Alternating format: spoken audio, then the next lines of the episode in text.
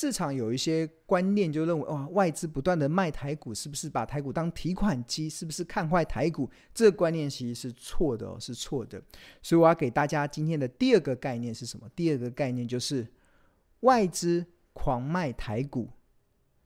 或者是狂卖台积电，不代表他看坏台股，或者是看坏台积电，单单纯粹只是因为他赚太多了，对吧？当他赚太多的时候，自然而然他就会想要进行调整。那进行调整的时候啊，其实股票市场是一个蛮特别，应该说蛮特别的啊。他很多人总觉得，过去我一直听到有些人说，你在股票市场中赚了一百万，代表有人在股票市场中赔了一百万，这观念是错的，这是错的。期货市场确实这样，期货市场。你在这边赚了一百万，就代表有人在另外一个地方赔了一百万。这个所谓的一赚一赔是平等的，这叫做零和游戏。有人赚就一定有人赔，有人赚就一定有人赔，对吧？那这就是零和市零和的市场嘛。那是期货是这样，但是股票不是，股票是少数的股权可以影响多数的股权。我只要卖。卖个一趴出来，我就可以影响背后九十九趴的市值的一些变化。那举例来说，像今年以来，其实外资大概从一月十七，应该从今月一月十七号，台积电在高点六百八十六百八十块那个时候，它它一路的到这一两天这段时间，外资一共卖超台台积电大概三十万张。那三十万张大概占外资持股的比例大概是两趴，两趴哦。换言之，他把这两趴的股票卖出来，他就会赢。就一方面让台积电的股价跌了一百块，另外一方面让台积电的股东九十八趴的外资的股东的市值缩水。那这个其实就是呃，那至于这个两趴的股权为什么会拿出来卖？很多当然有一些原因嘛，一方面可能是呃有资金赎回的压力，一方面可能是见好就收，另外一方面可能因为这一次的乌俄的战争，可能系统性风险稍微升高，他们想要提高一些现金的比重。但不管如何，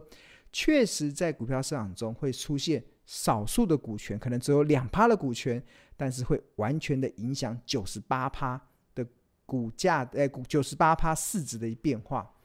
但是这种影响啊，只是。短线的影响就只是短线的，短期内会影响，就是短期内因为两趴的股票杀砍出来嘛，两趴的股票砍出来就可以把台积电从六百八砍到剩五百六，但是这是短线的，因为短线会有卖压，卖压涌现，那只要承接人没有这么多，那自然而然，虽然我们有百万的股民疯狂的进场去买台积电的零股，但是还是不足以去抵抗这个两趴的外资疯狂卖台台积电这样子的一个卖压。但是宣泄完之后，股价它还是会回到这家公司合理的企业价值，它还是会回到它合理的企业价值。那合理的企业价值怎么计算？其实从财报分析都可以计算得出来。任何一档股票都可以透过财报分析计算出它合理的企业价值。那我以台积电为例好了，台积电今年二零二二年它。我们认为它的 EPS，因为台积电它自己有预估，它今年的营收的成长目标大概就是二十四趴到二十八趴。那如果我们用最保守的二十四趴来作为一个成长的预估的一个的数字的计算的基础的话，那台积电今年的营收成长二十四趴，可能就来到了一点九兆，接近两兆左右的营收的规模，然后再乘上大概三十九%的税后净利率之后。那大概再除以它的发行股数，大概就可以算出台积电二零二二年它的 EPS 大概会落在二十八点七六元。这个庆隆在很多的节目中都有跟大家分享，还有在我之前的 YT 的频道中也有跟大家分享这个计算的过程。那二十八点七六元，这个大概就是台积电今年的获利比较保守的预估哦。那好啦，零点七六不要，我们就算台积电今年的获利二十八块。那二十八块的获利。那以台积电它的一个呃本益比的话，那大概呃如果正常的本益比至少要落在二十五倍嘛，二十五倍，那二十八乘上二十五，台积电的合理的企业价值至少都有七百块，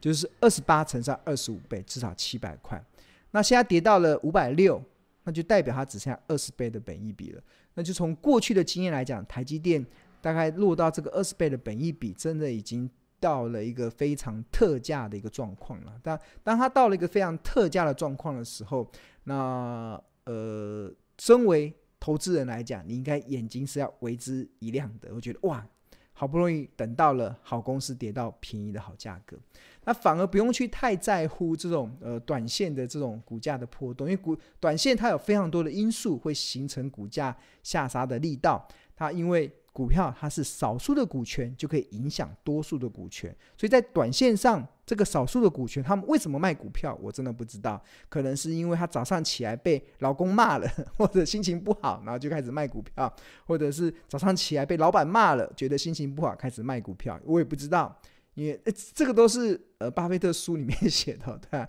就是他呃，因为有太多的理由会造成你卖股票嘛，因为市场就是这样。但是因为少数的股权会影响多数股权的这个借市值的变化，但是这个是短线，短线确实会影响，但是长线它会回到它合理的企业价值。所以，如果我们今天如果把这个投资当做呃把股票当做投资的市场的时候，那自然而然你在看待这个这个波动的时候，其实你就就笑笑就好了，对啊。如果呃你就。对啊，像庆荣，我自己是这几天就不断的在买股票嘛，对啊，我的持股水位大概已经降到呃现金大概降到三成了，然后股票已经拉升到七成了，所以光这段时间就不断的一直在买。那我觉得呃这个是一个蛮蛮重要的了。我觉得今天带给大家的第二个这样子的一个逻辑就是，呃外资狂卖台股或者是狂卖台积电，不代表它。看坏台积电，或者是看坏台股，对啊，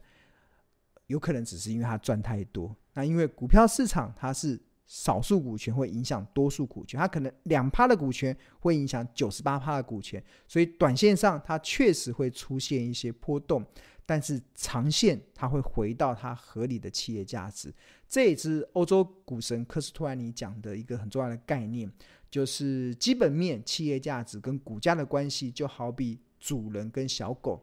那主人就是基本面企业价值，小狗就是股价。那小狗会到处乱跑，但是它最后一定会回到主人身边。它虽然跑远了，它还是会回到主人身边。它跑到太歪了，它也会回到主人身边。所以，当你对于这个投资有更有定见的时候，那自然而然你在看这个行情的时候就。不需要太过大惊小怪了，太不用太过大惊小怪。呃，其实像我自己啦，其实我记得我在上礼拜五的时候，我自己在看我今年的投资绩效是创了新高，今年以来的新高。然后礼拜一、礼拜二这样跌，哇，又吐了大半回去这样。然后很开心，今天又又弹上来了，我又弹上了，大概明天再涨一天就会回到上礼拜五的水准了，对。所以我觉得这就是。短期短线啊，短线股价就是会跑来跑去嘛，永远不知道，所以我才讲啊，所以我一直跟提醒大家，就是金融市场永远会有突如其来的利空来打击多头的信心，所以你平常就是要做好这个资金的规划、资金的配置。所以很多的股票涨到了一个财报分析所计算出来的目标价的时候，记得要做见好就收的获利了结。为什么？其实就是为了因应。当市场有凸起来的利空的时候，你有足够的子弹可以去让你掌握这个接下来这种应该说被那种恐慌性卖压乱砍股票的人的的这些过程，因为我们知道好股票会越跌越美丽，好股票越跌越美丽。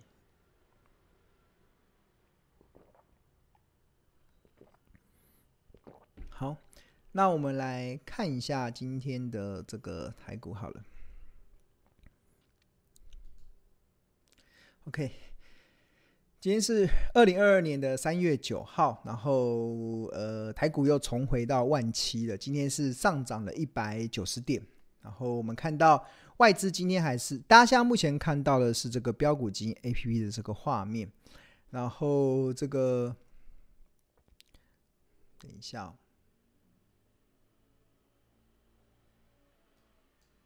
然后外资今天还是继续的卖超台股，卖了四百六十一亿，哇，卖的很凶，卖了四百六十一亿，所以光是这几天外资确实是卖的非常的大。那我们这个这个的这个这个有眼睛嘛？有眼睛，大家点进去看，然后就可以看出外资最近卖超最多的，这这有近一日、近二日跟近三日。那外资这这三日卖超最多的就台积电嘛，卖了个十百千万十万，卖了十三万张。然后第二名的元大金也卖了五万四千多张，第三名的红海也卖了五万两千多张，还有包含的星光金跟中钢，都这个都是外资在这三天卖超比较多的一些标的。那通常啊，我们要确认，就是今天我们的主题叫做呃好股票。会越跌越美丽。那前提是什么？前提是你必须得去确认，你手中或者是你买进的股票，它确实是好股票，它才能够创造出越跌越美丽的效应啊，才能创造出外资家一路卖的过程中，你能够有可以进场捡便宜的时机点。那当然，好股票它要怎么去做界定呢？那我今天。呃，庆龙跟大家分享，其实我眼中的好股票啊，它必须得符合几个条件。第一个条件就是它的营运要能够持续的成长；第二个条件就是它的财务结构必须得健全。因为如果财务结构不健全，市场有一些风吹草动的时候，常常就会有一些倒闭的风险嘛。那投资人投资股票最怕的就是踩到地雷股，所以好股票。不是，我跟大家讲哦，不是一千七百多家的公司都是好股票。其实台股中的好股票，大概必须得符合营收正在成长、营运正在成长。第二个就是它的财务结构健全。那还有第三个啦，通常我会越跌越美丽的背后，必须得它已经跌到了便宜的价格，跌到了特价的价格的时候，那自然而然它就能够创造出未来更好的一些投资利润的一些机会。那举例来说，那营收要怎么看？哎，营运成长要从哪里看呢？其实我给大家来一步一步来用我们这个标股基金 APP 来示范一下。那首先我先跟大家稍微解释一下，我们现在目前的版本啊，版本已经更新了，今天下午已经更新过了。所以，我们你要怎么知道你的版本？就进入到这个设定，进入到这个设定，呃，进入到这个设定，设定。大家看到设定，现在的版本是一点一点六这个版本，所以如果你是一点一点五的，那要记得去做更新。那通常我们只要你登出后，然后重新登录，它就会自动去做强制更新的动作。那这个一点一点六的一个版本，然后它可以，我们最近有个活动啦，有个活动其实就是这个。课程的购买，就庆勇老师有一本著作叫《十二招独门秘技找出标股基因》，这个标找出标股基因这个这本著作。那现在我们在四月份开始，我们会进行一场读书会，然后一共有十七堂课，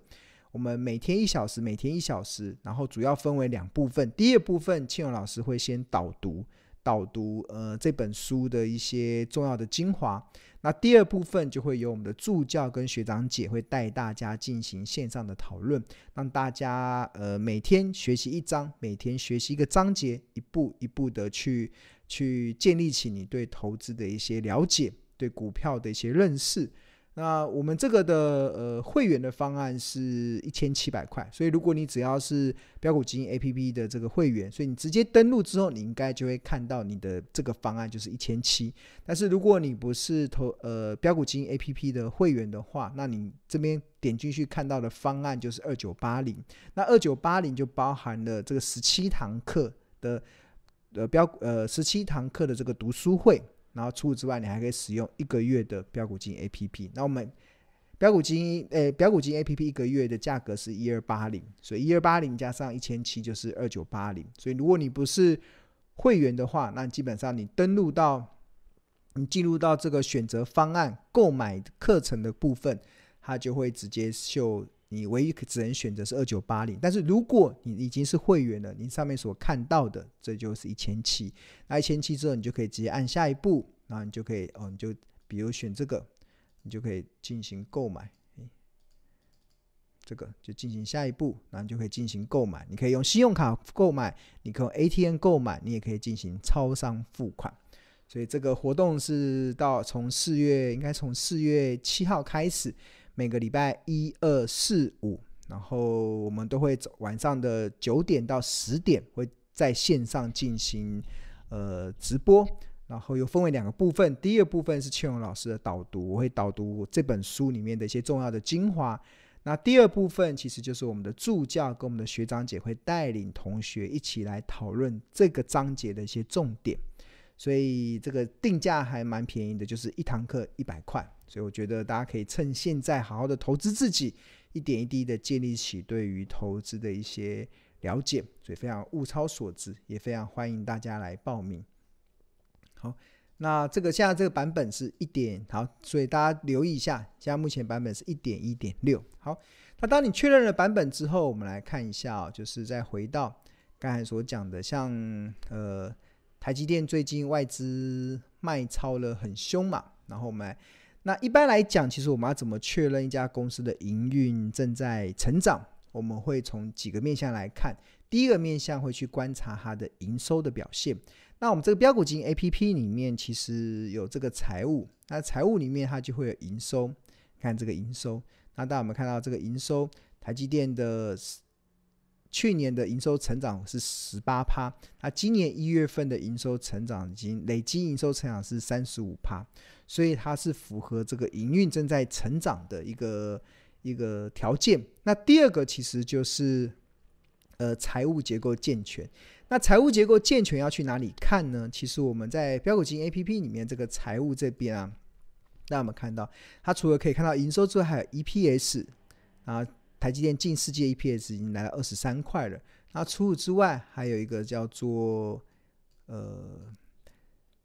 财务结构的部分啊。我们我给大家今天从两个面向来看。第一个，从这个所谓的这个现金流，现金流。然后我们会去观察，呃，财务报表啊，它有四大报表，有分包含了损益表、资产负债表、现金流量表跟股东权益。权益呃，股东权益表，然后其中现金流量表就代表这家公司赚进现金的能力。那现金流量表里面又分为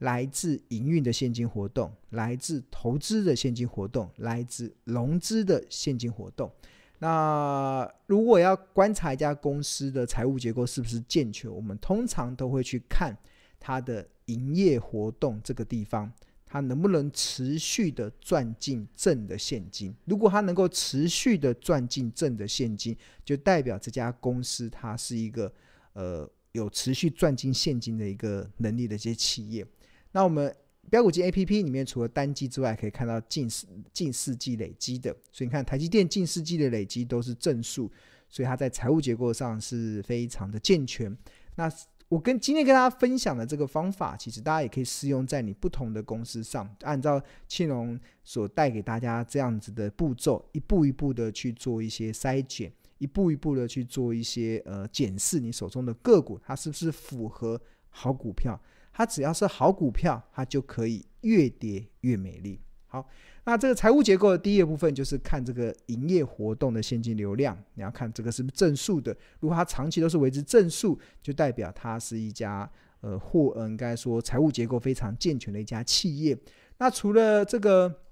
现金流之外，我们另外还会看一个叫做偿债，偿债这个部分。那偿债。它有分为三个，在标普基金 APP 有三个，一个是流动比例，一个是速动比例，一个是负债比例。负债比例，所谓的负债比例，就是它一百块的资产中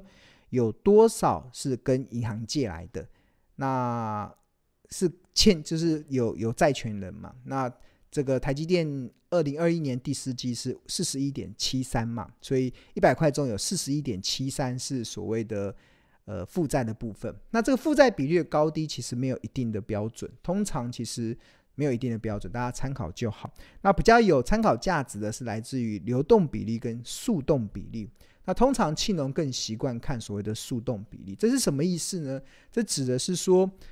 公司的负债有长期负债跟短期负债。那所谓的长期负债是指一年以上才会到期的负债叫长期负债，就是我要还这笔钱是一年以后再来想，叫长期负债。另外一种叫做一年以内就要到期的负债，这个就叫称之为短期负债，又称之为所谓的流动流动负债。那长期负债又称为非流动负债。那这个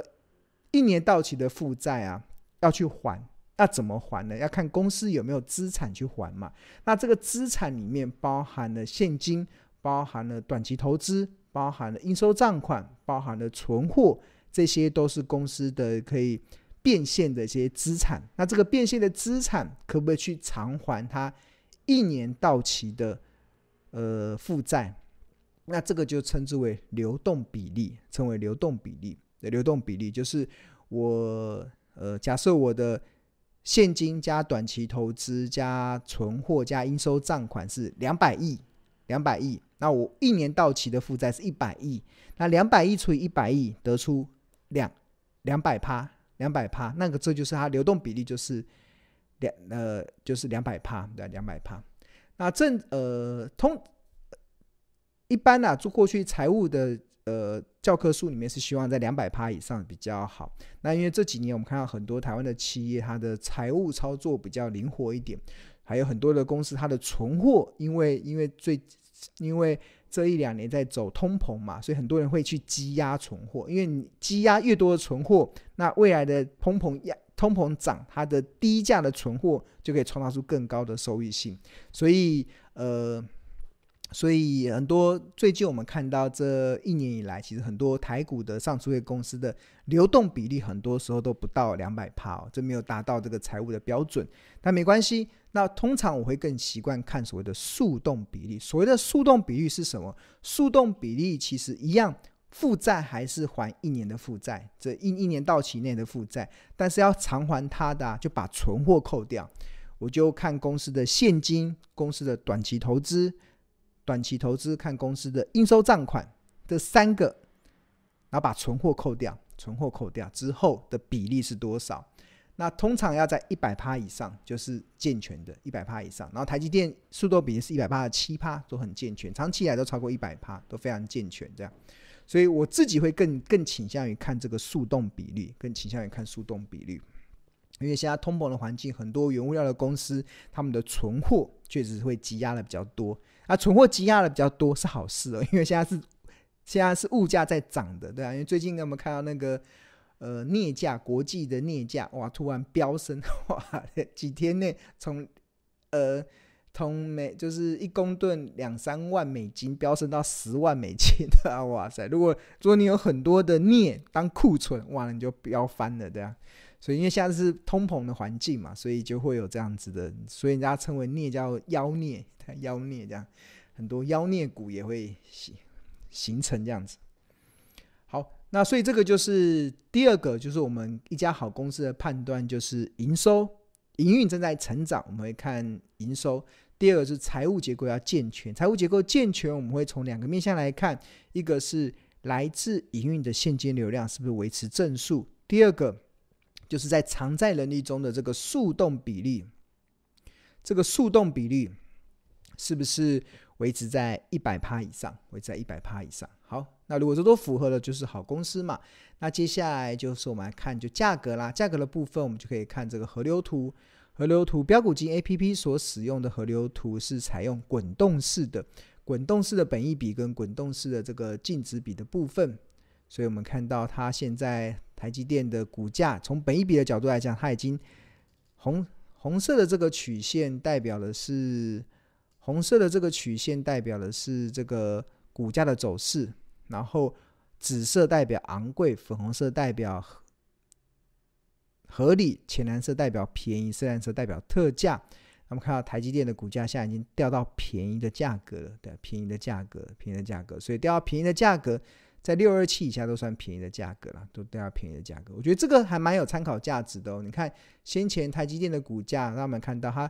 这一波从这个，这是两年，只有一年、两年跟三年。它前一阵子涨到这个紫紫色的部分，为什么涨不上去了？就是因为它的股价已经来到了疯狂价，然后慢慢的回到合理，然后最近因为外资砍杀，所以掉到了便宜，对啊，掉到便宜不买，难道你要涨到疯狂价、昂贵价再来买吗？那不是。